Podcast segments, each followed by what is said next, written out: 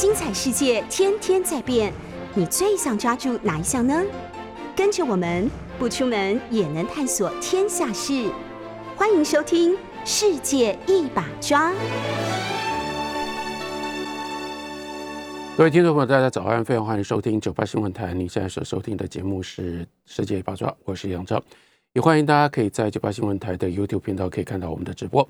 OK，呃，我相信大家还是这几天会非常关心疫情，不过我会快速的，他会谈一下疫情，因为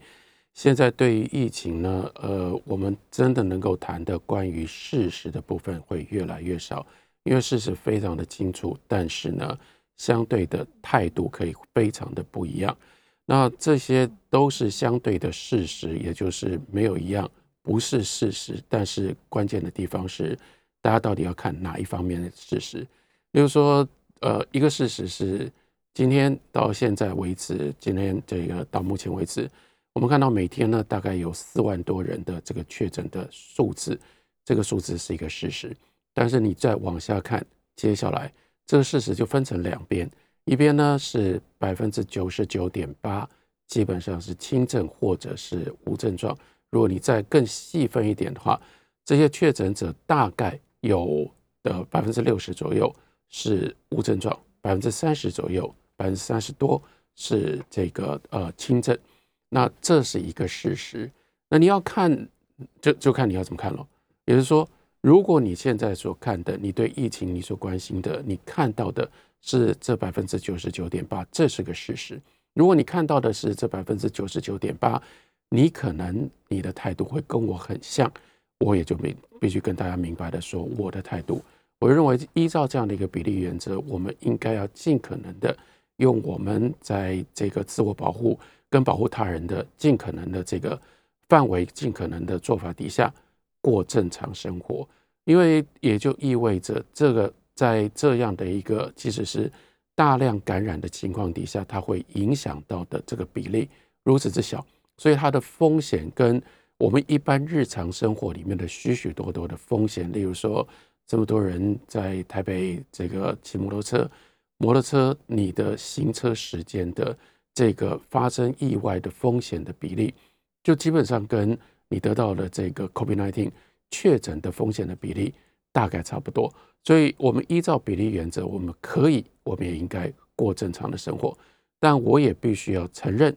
这样的一种态度不是百分之百，或者说这不是对错，这不是是非的问题。你当然也有另外一个观点，另外一个观点，那你要看的是那百分之零点二或者是千分之二。如果你看的是百分之零点二的中重中症或者是重症。尤其是在重症当中，如果你去看比较特别的这个死亡的病例的话，那你当然那每一个都是一条人命，然后每一条人命这个中间还包括了许多的可能必须要有了经过这样的一个风险，然后你要受到很多的痛苦跟折磨，这也都是真实的。然后如果你要看的是这千分之二，你的态度当然会不一样，你会认为说，为什么这些人难道这些人就活该吗？难道我们就应该开放？然后在开放的过程当中。让这些人，而且可能有人觉得说，这有可能会是我啊。那如果会是我的时候，那该怎么办？那如果这样子的情况底下，你就会有不一样的观点，你会有不一样的态度，不一样的措施。但是我只是要想要提醒大家，为什么我会特别讲到比例原则？这比例原则牵涉到公共性，意味着如果我们从个别的角度来看，每一个人，你的个案对你的人生、对你的生命都是百分之百。但是，当我们在考虑到公共的议题、公共的政策的时候，或者是公共的管理的时候，我们没有办法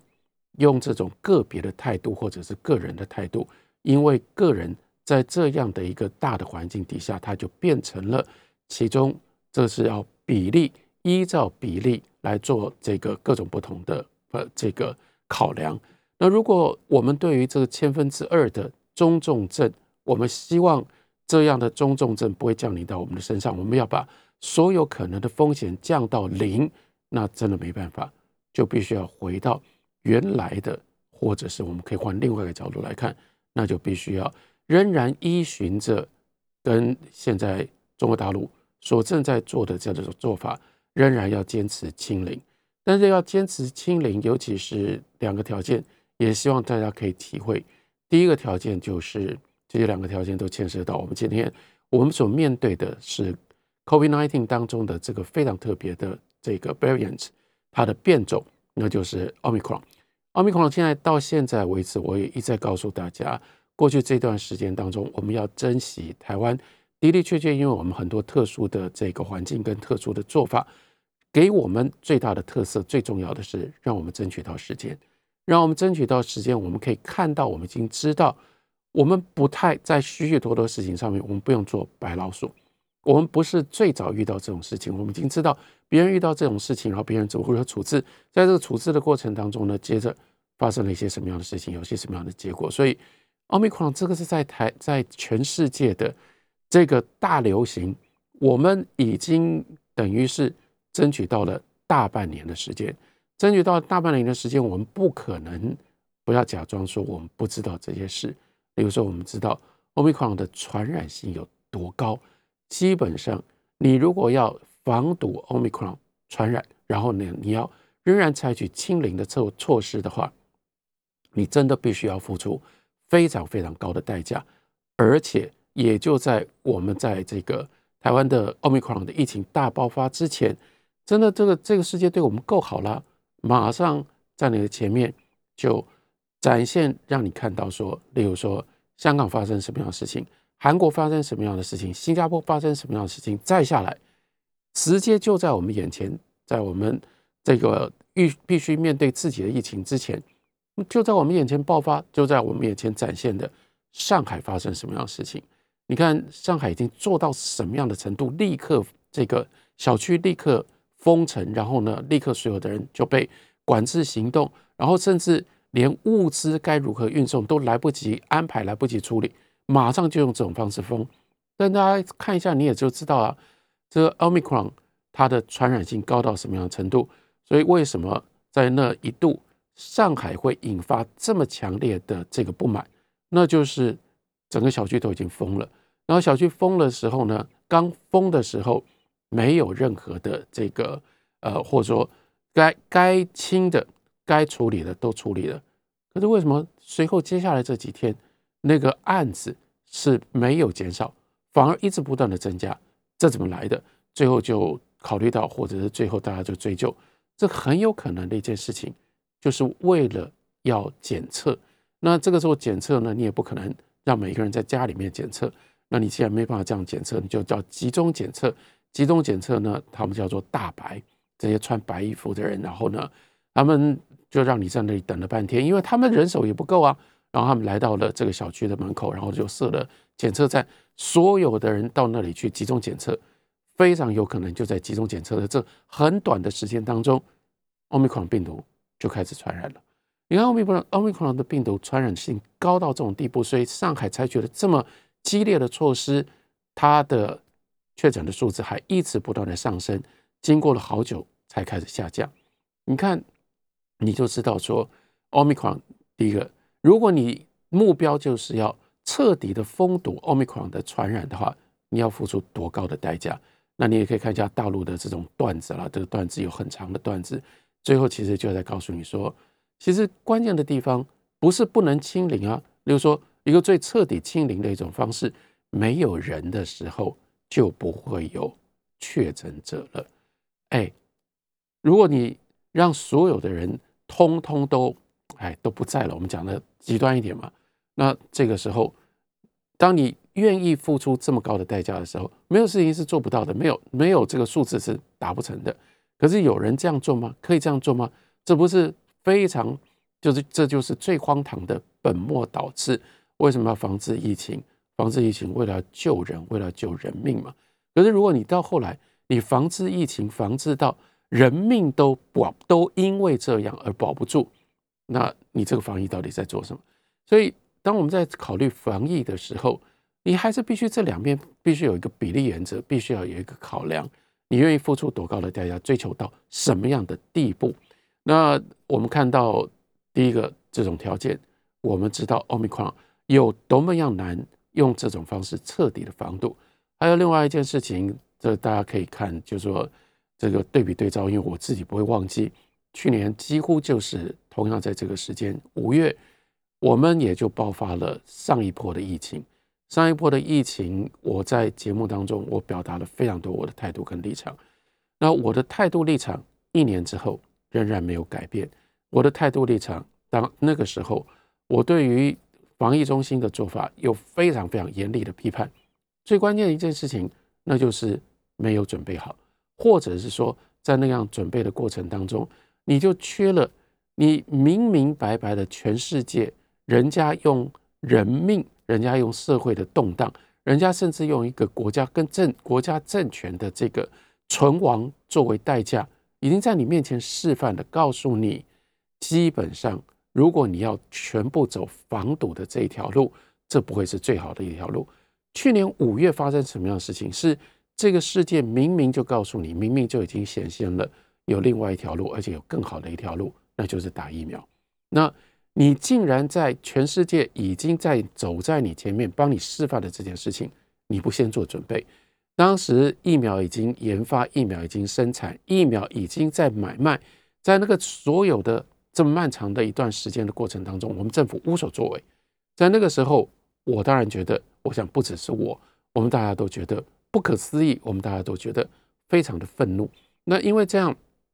当然也就凸显了这个关键的重点。一年之后，这个关键的重点没有消灭啊，而且它证明了这件事情是对的，或这个态度立场是对的，那就是疫苗的关键性。那今天我们包括看到 Omicron 这个变种。我希望大家可以了解欧米克戎这个变种，它最大的特色在哪里？刚刚我们讲到它的传染性很高，它的传染性很高，以至于它实际上在整个 COVID-19 两年多的这个变化的发展过程当中，它现在几乎已经取代所有其他的变种，变成了这个新冠病毒的主要的变种。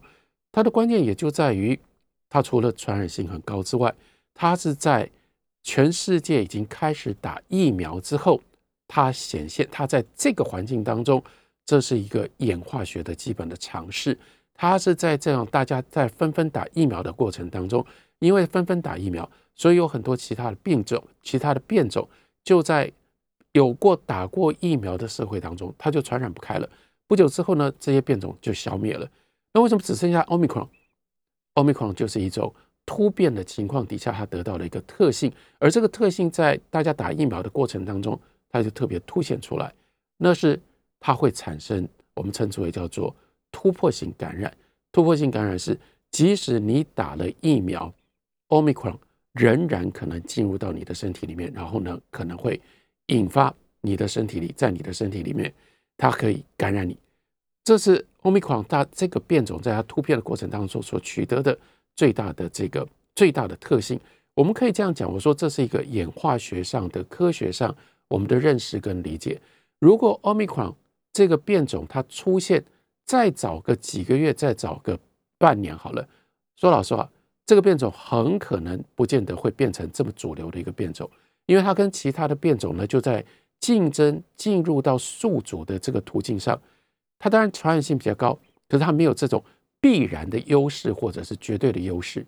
反而是因为大家开始打疫苗，打疫苗把其他变种都堵住了。但这个时候，奥密克戎它的这个特性就使得它变成了彻底的优势，彻底的优势，它就大量的繁衍，大量繁衍之后呢，我们就看到，基本上这个在全世界现在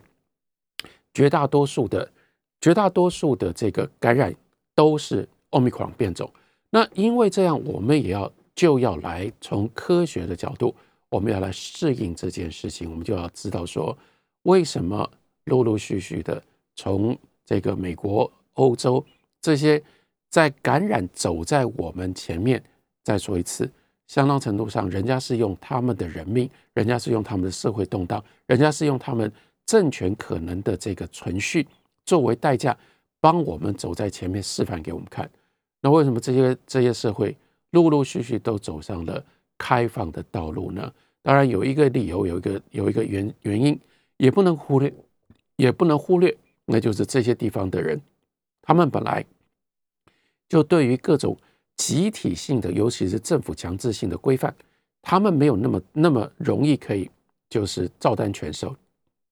但不止如此，还有另外一个我们不能不看到的因素，那就是这就是因应奥密克戎的特性，奥密克戎会突破性感染，可是它的突破性感染，如果你是打过疫苗的话，Omicron 在你的身体里面会造成的风险相对是非常低的。这相对非常低是两个部分，这都是真的是科学的态度。一个呢，那就是比例上意味着会 Omicron 突破性感染到了你的身体里，会引发比较严重的这个反应的。这个比例非常非常低。你看，我们低到我们现在讲的是。中重症，我们讲的是，我们是用千分之二、千分之三这样的比例来讨论的。那你再回头看，在 Omicron 的对不起，在 COVID-19 新冠肺炎二零二零年刚刚爆发的时候，我们在讲的那个时候，这是甚至连死亡率最早，例如说，大家去看一下意大利，为什么造成这么大的恐慌？意大利当时为什么那一场可怕的灾难？因为那时候的死亡率是到达几乎是百分之二、百分之三的，所以因为那样得了病之后，那个传染性传染性高，得了病之后呢，又有很高的风险。可你看现在不是啊，现在是如果依照死亡的比例来看的话奥密克戎它所造成的，尤其在打过疫苗、基本上有疫苗保护的社会里面，它所形成的这个死亡率，大概是两年前。那种状况底下的死亡率百分之一，然后甚至更低。那在这样情形底下，我们就知道奥密克戎它会造成的这个危机危险的比例大幅的降低。另外一件事情，那就是不只是它的感染率会降低，它所影响的所造成的破坏性也大幅的降低。所以这个关键就是打疫苗，打疫苗，打疫苗。打过了疫苗之后，奥密克戎还是会感染，但是这个测这个确诊数、感染数的意义就大幅的完全不一样了嘛。所以，当我们今天在看到这个四百万，对不起，四万，我在讲什么？例如说，我们今天在讲这个四万的确诊数，我们到底应该怎么看？老实说，你现在在台湾，我们的这个打疫苗的这个分布，嗯，普及率的情况底下。你今天看到四万个，我们等一下看到下午的时候，应该还是四万，可能甚至会跳到五万。那这个时候你看到这个数字的时候，你绝对不能够再用以前二零二零年、二零二一年你在看这个数字的时候那样的一种比例来看，那不然那好可怕，那简直就是这个天地天下台湾要毁掉的大灾难了。你至少要把它从这个小数点呢，要往前移两个位数。因为我刚刚讲了，这是完全符合这种科学的态度嘛。因为这个时候，奥密克戎它的感染性感染性很高，但是它的破坏率、它的伤害率已经大幅的减少。所以所谓这个嗯小数点往前提两个位数，也就意味着当你看到四万的时候，这跟过去以前那样的一个疫情，它大概是等于一天有四百个感染者这样的。这样的程度，如果用这种方式来看待的时候，事实上才算是比较符合科学态度的一种比例原则吧。那刚刚讲到，因为这样的两个特性，所以当我们面对奥密克戎的这个感染的时候，奥密克戎这种这种感染性，它就在对待它在处理方面，我还是又回到我的基本的态度。我的基本的态度就是，例如说。政府应该做什么？政府应该做的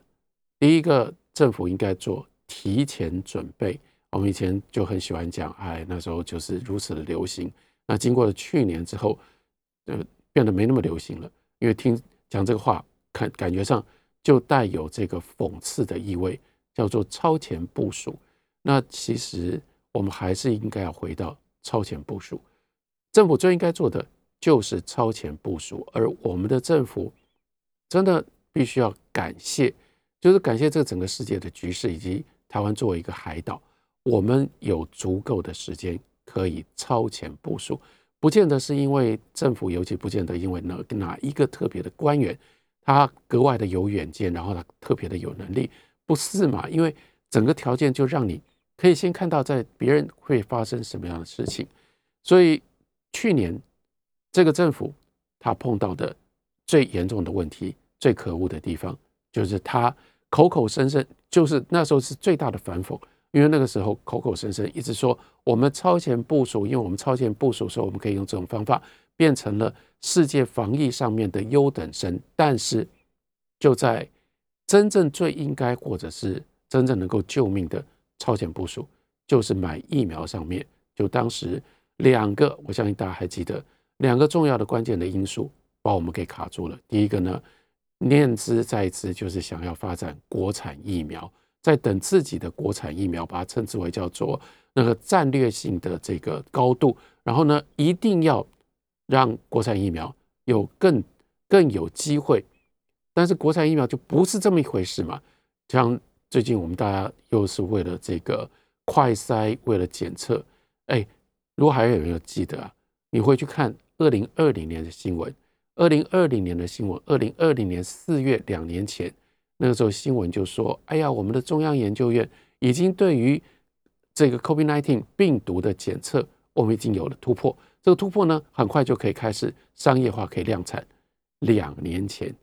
如果两年前这个新闻是新，这个新闻是真的，如果这个新闻它的后续真的能够实现的话，今天我们就不会有这些。在那里找不到快筛剂，找不到检测，然后检测能量一直维持在每一天大概六万六万人点人次左右的这样的一个困境了。你也就回头也就知道，这就是那时候犯下的最大的错误。一切为了台湾国家队，一切为了想要先主张或者是先让大家感觉到台湾好厉害，台湾在这个上面成绩非常非常好。你自我催眠到一定的程度。你就不太能够面对现实，那所以我说那个时候超前变部署之所以被卡住，一个就是在等国产疫苗，还有另外一个严重的因素，那就是牵涉到中国，然后牵涉到跟中国包括 BNT 的这个购买的各种不同的国际上面的各种不同的这个这个嗯各种不同的手续，因为这样，所以到了去年五月，我们是在。没有疫苗的情况底下爆发疫情，这是超前部署的重要性。那我们等一下休息会回来，我们来回头看一下，检讨一下目前我们的这个超前部署还有一些什么样的重点。等我回来。你所收听的是 News 九八九八新闻台世界一把抓，我是杨照。我们在九八新闻台的 YouTube 频道也有直播，欢迎大家也可以看直播。那我讲到了。疫情，我就说现在的疫情呢，真的关键在于大家用什么样的态度，用什么眼光看哪一部分的事实，因为事实都摆在我们的眼前。那看什么样的事实，牵涉到你采取什么样的态度，包括对于政府应该做什么，或者是期待政府做什么。我也不得不这个明白的告诉大家，因为从一路下来，这是我的基本的态度，我的基本的立场。比如说，我绝对反对。在今天这样的一个疫情疫情的这个状况底下，为什么？例如说，我很希望大家小心，但别恐慌，因为恐慌所造成的一种结果。例如说，我刚刚讲，如果你不太在意这个比例原则，或者是把比例原则放在心上，你这个时候看的，一直看的都是那百分之零点二，那个千分之二，那就是中重症的比例。然后你一直不断的去看的都是。中重症的，包括这个求医治疗，乃至于到后来，当然非常遗憾的，可能有死亡病例的这个过程，这些事情，如果你放大每一个这个案子的这个细节来看的话，那这个时候整个社会就很可能产生恐慌，我们就忘记了，其实，在今天这样的一个情形底下，确诊者的百分之九十九点八是轻症或者是。其实很大一部分是没有症状。那在这样的一种恐慌的情况底下，于是如果你就是这样的恐慌，这个恐慌也就意味着我们不能忍受这千分之二，我们不能够承担，我们不愿意承担这千分之二的风险，那该怎么办？那就是清零啊！你都已经到了千分之二，你都不能够接受，那除了清零还有什么办法？那该怎么清零？清零这个时候就看一下上海或者是。如果大家有兴趣，想要更多稍微知道一下细节，那就看一下从原来的上海的疫情到现在看起来同样的隐隐约约很有可能会爆发的北京的疫情。但是你看一下中国大陆的政府在处理上海跟处理北京的时候有一些什么样的差异吧。我说为什么上海会是这么样一个重要的标杆？为什么会是这样的一个例证？因为上海太夸张了，因为上海太可怕了。而上海的夸张，上海的可怕，基本上就是这两个因素对击的情况底下呢，冲击所造成的。一个呢，就是坚持清零的这种态度；一个呢，那就是在要求坚持清零的情况底下，对于什么样叫做一个大都会里面的人的生活的现实没有充分的掌握所产生的这样的一种状况。所以要求清零。如果你要清零，我坦白的告诉大家，你再了不起，你去想想看嘛，你去设计看看，如果你坚持要清零，除了像上海那种做法之外，还有没有其他做法？像现在北京的做法不太一样，北京的做法呢，也是基本上北京现在呢，等于叫做半封城，半封城，封城在哪里？封城就是绝大部分的人不准出门，这已经就像是封城了。绝大部分的人不准出门，然后呢，绝大部分的人都是在在都是在家办公。OK，所以我讲这个话的时候，也就请大家听一下。就说如果你不能够接受这千分之二的风险的话，那我们要彻底的阻绝所有这些风险，那我们应该怎么做？那就像上海，或者是像现在的北京。那可是北京为什么叫做半封城？因为北京呢？有了上海在前面这种前车之鉴，所以呢，他们这个时候确保北京政府要确保，尤其是你要知道，北京包括中南海，包括中共中央的最高层的所有的人，他们办公跟他们居住的地方，所以不能够这样掉以轻心。你就知道，其实他们在处理对待北京跟对待上海的时候，对待上海真的非常非常粗暴。这个时候对待北京呢，就不能够这么粗暴。所以半封城，也就是意味着这个时候北京的街道上，他们叫做快递小哥们。快递小哥们，不管你是开面包车的，不管是你骑电动电动这个单车、摩托车的，你都还能够跑来跑去。所以北京半封城，可是街道上还蛮热闹的，商店不开，但是呢，商店里面的货物继续流动。那可是你也不要忘了，如果你是用这种方法。有成于当时的上海，上海发生是什么事？上海当时是连物资快递都不能够进去，许许多多的这个许许多多的小区都不让物资进来。如果大家有机会在这个这个很特别的纪录片，其实它甚至称不上是纪录片，叫做《上海声音》这段影片，如果在它被彻底封杀之前，你有机会看到的话，那是一那是一个。很其实很简单制作的，该说很用心，形式很简单的一段影片。这段影片呢，基本上只有一个画面，一镜到底，那就是一个，这是用空拍机所拍的这个上海的街道。当然那个时候做空拍所拍出来上海的街道，最重要的就是让你看到所有的这些房子，但是这些房子里面呢，这个在房子跟房子之间。街道上是空荡荡的，然后就这样一进到底，几分钟的时间，重点在于它的声音。这些声音呢，其实并不是特别去录的，这些声音就是从那几天上海有许多的人把自己录下来的声音放到微博上，放到微信上，然后呢，这个制作制作单位他们就到处去找，在网络上找到这些声音，一段一段把它拼接在一起，就这样。但有非常感人的，或者说有让人非常心痛的。比如说，其中的有一段，就有人就在那里说：“你们在干什么？你们在干什么？”因为这个小区的管委会就说东西不能进去，依照规定东西就不能进去，也就意味着你不管是团购了还是自己买了，你已经买了物资，那个物资是很可能你要，就是你原来你原来希望三天之内你就靠这一批物资你要吃饭的。物资已经到了门口，第一个呢，快递小哥不能靠近，东西就放那，你也不能去拿，因为管委会要要经过管委会，然后管委会在管理的时候呢，非常严格的规定，任何外面不是经过和不不是经过规定管道进来的东西都不能够进来。那他已经进来了，还能怎么办呢？那那一段就短短的对话，你就听得出来啊。那进来的非常有可能都是食物啊，可能有肉啊，有菜啊。然后国安会的人在干什么？国安会的人在消毒。你要怎么消毒？就清啊，就是喷喷消毒水啊。那喷完消毒水之后，这菜还能怎么吃吗？当然，你更想都不要想，因为它消毒完了之后，消毒也是规定的其中的一种手续。消毒完之后就要拿去丢掉，根本都不能进来啊。那当时严到这样的程度，那为什么必须要严到这样的程度？所以产生多少荒唐的这些现象，就是为了要不让外面的任何一点点可能性的病毒的可能性的管道进入到小区里。这是彻底的封城。北京现在不干这个事。北京现在呢，保证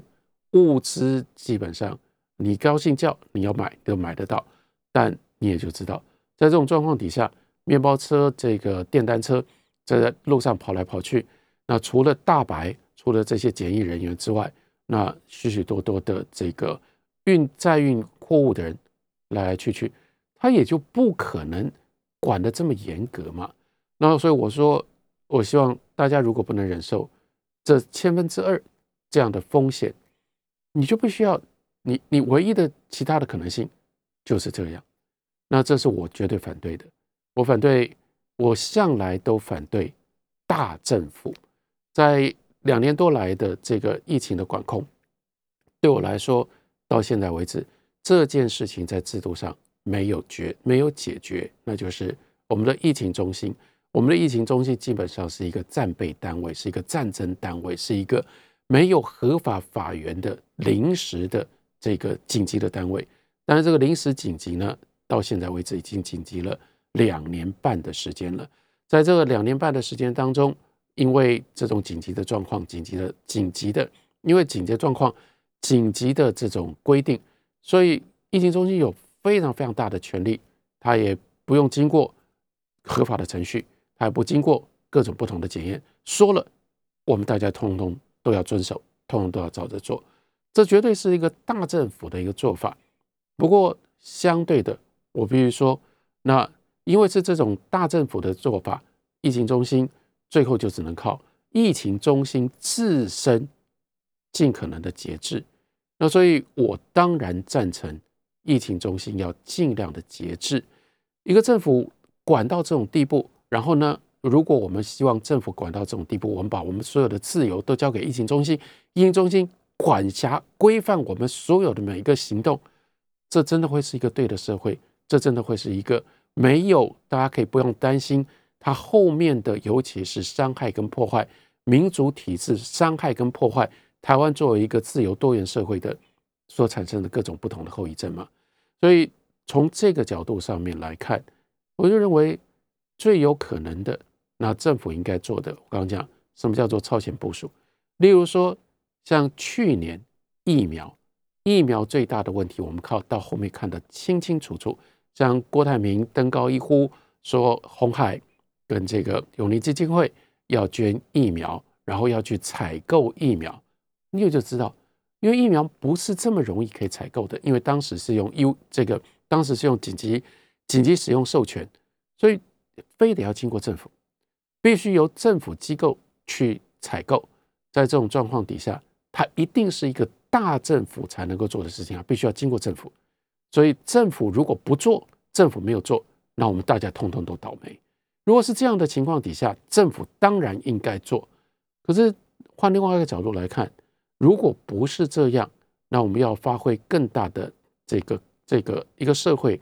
我们。真的把自己当做是一个民主自由的社会，我们应该做的，我们应该要想的，那就是民间应该要接手，民间要尽量发挥它的力量，而民间要能够发挥它的力量，那没办法，相当程度上，它必须靠商业机制，它必须靠自由市场。所以一年前政府没有疫苗，那是一回事；一年后，我们今天认为政府没有快筛剂或者是筛检剂。这是另外一回事。至于这个另外一回事，我们应该用什么样的态度来看？这还是牵涉到态度，这不是事实。因为事实呢，它的数字都，它的数字它的这个事实的它的事实的情况都很清楚，但关键的重点是，希望大家可以考量，我们真的要采取一个什么样的态度，这就牵涉到我们希望我们活在一个什么样环境，我们有一个什么样的台湾社会。休息一会儿，回来继续聊。您所收听的是 News 九八九八新闻台世界与亚抓，我是杨照，我们在。九八新闻台的 YouTube 频道上面也有直播，欢迎大家也可以看直播。我们现在所面临的这个情况，我相信大家非常知道，就是每一个人都觉得快筛剂不够。那可是呢，快筛剂的供应在目前的情况底下有好几种。我希望大家呃的，当你在考虑这件事情的时候，也可以用这种方法稍微看一下。当我们讲，当我们讲说快筛剂不够的时候，我们通常脑袋里面浮现的，包括可能现在说不定你在听这个节目的时候，你就正在站在这个排队的这个行列当中，或者是你才刚排完，好不容易买到了或没买到，或者是你还准备今天下午或者是今天晚上在你家里附近的药房你要去排队。也就是说，当我们讲到快筛剂的时候，讲到快筛剂不足这件事情，首先。你的第一个反应是实名制的快筛剂，那实名制的快筛剂呢，就在药房里面特定的药房，然后你要拿你的健保卡，健保卡呢一人一卡，然后呢这个一次呢拿五剂，每一间药房呢大概都只有这个相当有限的七十，大概排五十这个七十个人左右，五十到七十个人左右可以买得到，那是目前的这个我们认为的快筛剂，我们认为。要拿到快筛剂的方式，但是除了这个方式之外，好，我们先讲这个方式。这个方式其实就是依循着我们前面刚刚说的，我们对政府的要求，这是政府所提供的。那政府的我们对政府的要求，其实一路二零二零年一路下来，其实已经经历过好几次，所以大家很容易就把它放在当做是一样的，但它其实真的不是完全一样的。比如说实名制。每个人就是这个去药房领，我们马上就想到二零二零年去领口罩。那领口罩跟领快筛剂一不一样？还有另外一件事情，我也马上就想到，当时二零二一年去年，包括会发生什么叫做好心肝事件，因为大家要强打疫苗，然后打不到疫苗就必须要，这个就不是排队，是。要用各种不同的方式，对了，也是排队，但是是这个等于是在网络登记上面排队。当时的那个政府说弄出来荒腔走板的各种不同的顺顺位，我相信大家还有印象。那这跟我们今天在排队要去领快赛剂，其实不完全一样。不完全一样的最关键的一件事情是，那时候因为那样一种恐慌的效果，的的确确。真的是买不到口罩，买不到这个酒精，买不到血氧机，所有这些，因为原来当时的原来的生产跟原来的供应，不可能突然不可能应付突然之间爆发出来的这个需求，这个恐慌性的需求就使得生产来不及，生产来不及的情况底下，一定会有人就想要囤积，所以在这种状况底下没办法。你如果不经过这种配额配销的方式，你得不到，要么就是人一般人拿不到口罩，第二个是中间会产生很多很多的弊案，所以这种状况底下，政府介入进行实名制的分配。今天的快筛剂真的不是这样。首先告诉大家说，哦，快筛剂除了你可以到药房里拿健保卡去领之外，你也知道啊，还有另外一个。而且呢，其实是很方便的。另外一个管道，你可以去买雅培的快筛剂，那在超商可以买得到。当然，超商通常到货呢是早上，所以你可以大概早上十点钟左右。可是你真的可以到你们家附近的超商去看一下，那就不像实名制一样，没有那么多人，几乎不会有人早上十点钟就先要排队在那里去买雅培的这个快筛剂。当然，雅培快筛剂一个人买一剂，然后呢，另外一剂一百八十块，比实名制领的一百块要来的贵一点。可是你大概到十点半，大概到十一点，你应该都还可以买得到啊。如果你真的需要的时候，另外一件事情，你去药房实名制去领药，去领这个快筛剂，你也就稍微看一下最近这几天这个，还尤其是台北啊，药房都很忙啊，药房门庭若市，门庭若市的药房会做生意的药局，这个时候他摆出一大堆的东西让你可以选，你在这里你就回想二零二零年跟现在差别多少。你爱选什么样的口罩，就有什么样的口罩。口罩种类多的不得了，有各种不同的形状，有各种不同的颜色，有各种不同的这个防防防护的比例等等。然后呢，你要血氧机有血氧机，你要酒精有血酒精。我还不得不就告诉大家，很多忙碌的药房，你要买的自费的筛检剂、快筛剂也有啊。那所以其实我们不是像当时在。抢口罩一样，历来这些快筛剂并不是它的生产不够，因为快筛的需求这是一个全世界性的需求，而且不是今天才爆发的需求，这个需求早就存在，所以全世界的这些药厂，所有这些能够生产的这些厂商，他们已经产生了，已经生产了非常非常多的这个量产的，在这种量产的情况底下，它的缺乏。它的缺货不是这么严重的，然后现在其实倒过来，反而造成的一个现象，也就是这就为什么我说我们要考虑，我们到底要一个大政府，还是我们要一个小政府？我仍然摆明说我的态度，就是在网络上，然后为什么会讲到说，哎呀，这个人家的这个人家的这个快筛剂到底多便宜，或者是我们的快筛剂到底是什么样的价钱？因为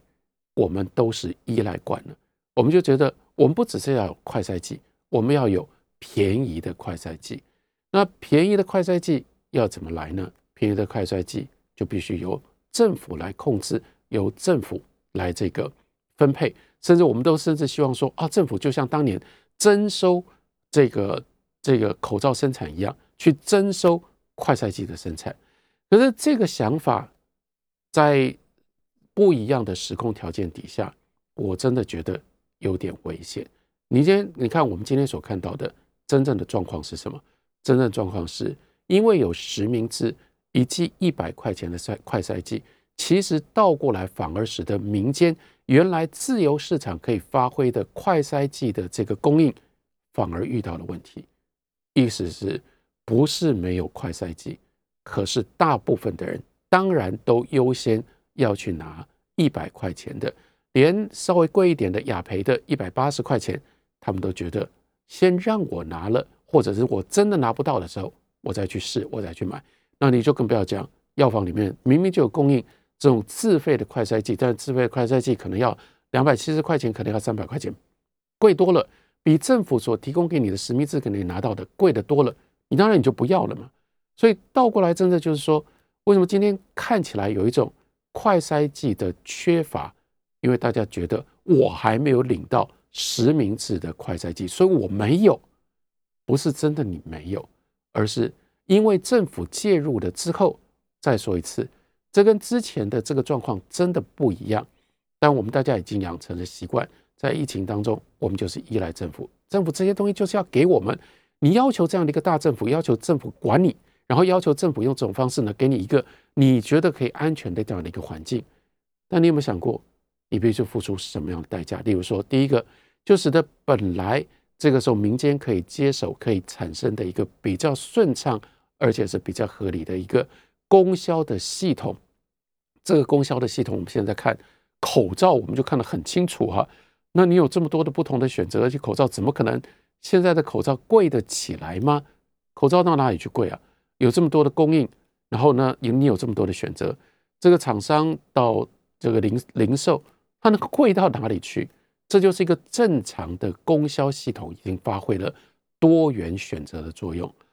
但是你政府用这种方式，你垄断，而且你配销最便宜的、低于市场价格的快赛剂，就使得市场没有办法发挥作用。还不止如此，对我来说，我永远都希望，因为公共性议题，我想要提醒大家。政府，你习惯依赖政府，叫政府。其实换另外角度来看，那也就是你习惯叫政府管你，你一定要管我啊！你要管我啊！因为你如果不管我的话，我就没有安全感。如果你让社会上面大部分的人都有这种依赖性，那我们的民主一定就开始走下坡。民主基本上就是人民做主，人民做主也就意味着政府是在提供给我们必要的时候，政府因为如果人民自己本身不能产生这种自主的秩序，才需要政府介入。政府介入也必须要透过合理的，而且是这个规定的法律的程序。如果这些东西都被打破了，民主制度就会开始下滑，我们就开始往越来政府越大、政府权力越大那样的一个集权的方向走。我绝对不愿意看到，因为疫情的关系，好不容易从去年到今年，感觉上这件事情受到了阻，受到了防堵。我还是希望台湾维持我们有这样比较正常的自由的体制，让大家过一个自由多元的生活。感谢你的收听。